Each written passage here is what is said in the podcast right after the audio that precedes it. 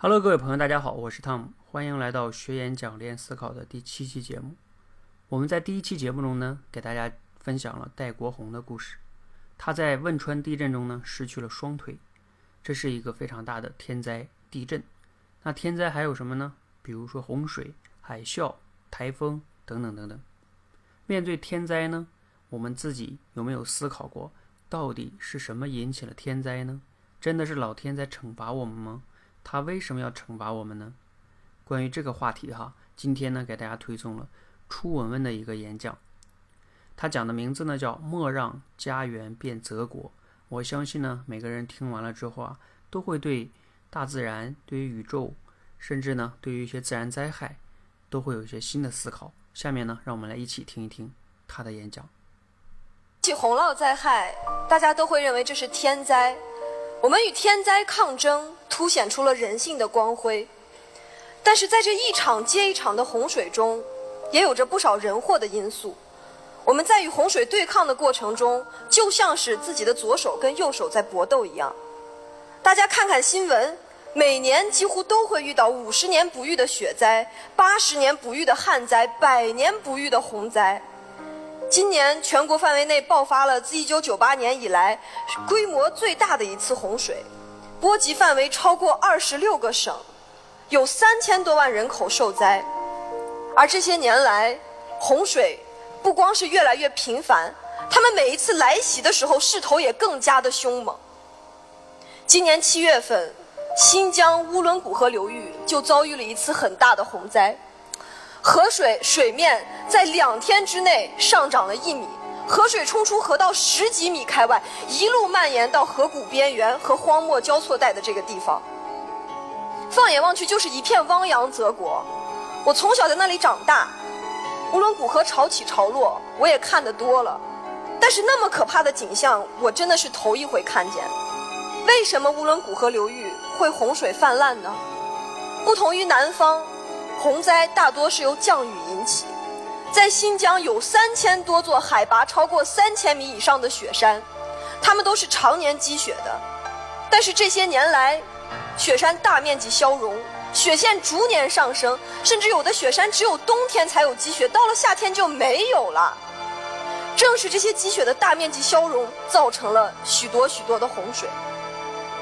那么又是什么造成了雪山消融呢？当然是气候变暖。至于为什么会产生气候变暖，为什么会有温室效应，我觉得真的不用我再多说了。二零零九年的时候，新疆遭遇了一场六十年不遇的大雪灾，成批成批的黄杨，因为。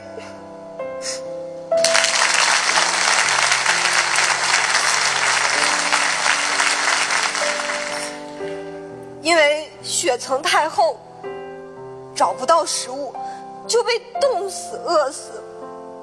为了避免，不好意思，为了避免尸体在雪化之后腐烂引发瘟疫，我们当时真的是每一天都要把尸体扛回保护站去统一处理。每一次，我一边扛着黄羊往车上走，就一边流眼泪。等到把羊放到车上，用手去抹一把脸，都能感觉到刺痛的感觉。原来眼泪早都不知道在什么时候已经冻成了冰碴子。救灾一路，我哭一路；救灾几天，我哭几天。我为这些黄羊们心疼，他们本来是大自然创造出来的生灵，但是却因为他们从来没有见过的可怕景象而失去了生命。他们都骨瘦嶙峋。很多都是睁着眼睛离开的，他们不懂，为什么他们熟悉的家园、熟悉的大自然会这么去对待他们？而且那次雪灾也对当地的人们造成了很大的影响。这些年在野外调查的过程中，我们认识了很多当地哈萨克族的牧民。有一位老奶奶，她非常喜欢我，她每次一见到我就开心的合不拢嘴，连他们家挂在墙上的全家福都是我给拍的。那年雪灾过后，老奶奶家的羊丢了。对于当地的牧民来说，羊就是他们的命根子，所以他们家的长子塔伊尔完全不顾家人的劝阻，出去寻找他们家丢失的羊群。他出去的当天下午就刮起了大风，第二天，人们就在离羊群不到五十米的地方发现了他冻得僵硬的尸体。后来我再去看望老奶奶的时候，就发现他好像一下子老了很多很多岁的样子。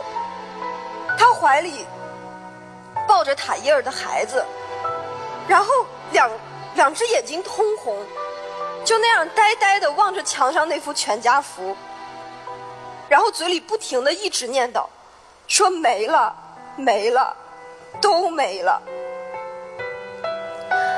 为什么我们原来赖以生存的家园，会给我们降下如此沉重的灾害呢？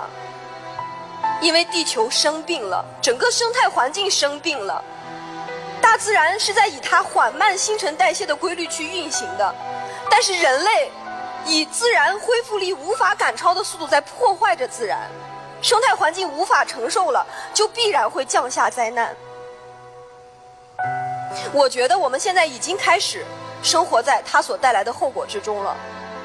除了全球变暖，我们还面临着大气污染、水资源枯竭、土地荒漠化，各种环境问题层出不穷。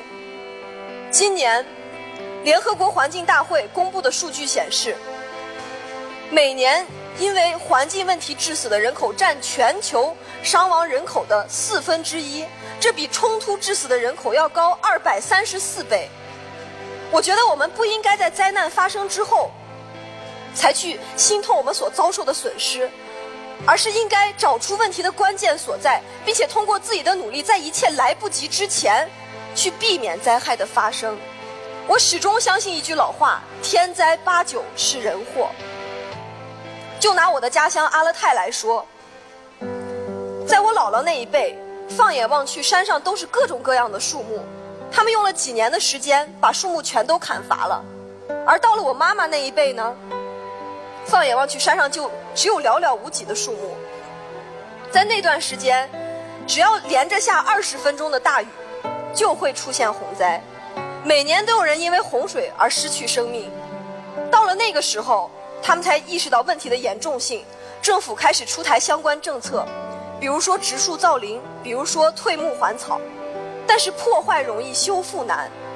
直到我这一辈，他们花了几分钟，当年就可以砍掉的树木，现在用了十几年的时间都没有能够恢复到当年的样子。身居内陆的新疆，有着一万八千三百一十一条冰川，整个的储冰量有着两千六百二十三点四七立方千米。这是一个什么样的概念呢？如果新疆这些冰川在一瞬间全部融化，将会使整个新疆区域变成一片泽国，这又是一个什么概念呢？它相当于淹掉了一百零一个北京、一百三十二个邢台、一百九十五个武汉、二百六十一个上海。现在，在近三十年来，新疆的冰川已经消融了百分之十五到百分之三十，在未来的二十年，它还会消融百分之六十。然后在未来的五十年，新疆的冰川还会消融百分之八十到九十，所以我刚才做出的假设，并不是毫无依据的，它是有可能发生的。如果真正到了那一天，我们不去正视环境被破坏的现实，诺亚方舟的时代真的有可能到来。而到了那个时候，这一切的始作俑者人类，未必有资格登上那艘驶向新世界的诺亚方舟。我的演讲完了。好，我们一起呢听完了初文文的演讲，你自己有哪些感受呢？还是两个问题给你思考。第一个，你觉得初文在演讲中用了哪些演讲技巧呢？第二，你有哪些具体的思考启发呢？你可以思考一下哈，暂停一下，然后再往下听。那我分享呢，我自己发现的两点哈。第一个呢是技巧，呃，初文在讲零九年新疆遭遇了一场六十年不遇的大雪灾。他本来呢，在前面讲啊，那些黄羊死了呀，怎么怎么样的，这些呢，如果我们听了之后，就会觉得，嗯，确实挺挺惨的。但是呢，他更好的是，他在这个中间呢，融入了一段故事，就是讲了一个老奶老奶奶的故事，说啊，还有他的儿子，对吧？就那个塔伊尔啊，去找那个羊群，结果呢，也被冻死了。老奶奶最后呢，眼睛通红的说，看着全家福说，嘴里不停的念叨，都没了，没了。你好，这段故事呢，它本来在这个大雪灾，如果它只是单纯的描述这个大雪灾的话，我们的印象就不会那么深刻。而如果加入了一些人物和具体的故事，我们就会印象更深刻。因为我们人类呢更喜欢听故事，啊，不太喜欢一些概念呀、数字啊，所以呢要学会在你的演讲中插入故事，这是非常非常重要的一个技巧。好，我们接下来再说一下这个演讲呢对我的一些思考哈。呃，初文文在开篇的时候讲到那个挺有意思的，就是说我们面对一些天灾的时候，我们人类会去天灾抗争，然后觉得自己啊人性非常光辉的一面。但是他也提到了一个非常重要的思考，就是说面对这些天灾，我们跟这些比如说洪水去对抗的过程中，有点像我们的左手跟右手在搏斗，因为呢有很多的天灾，比如说洪水，有可能就是我们人类导致的。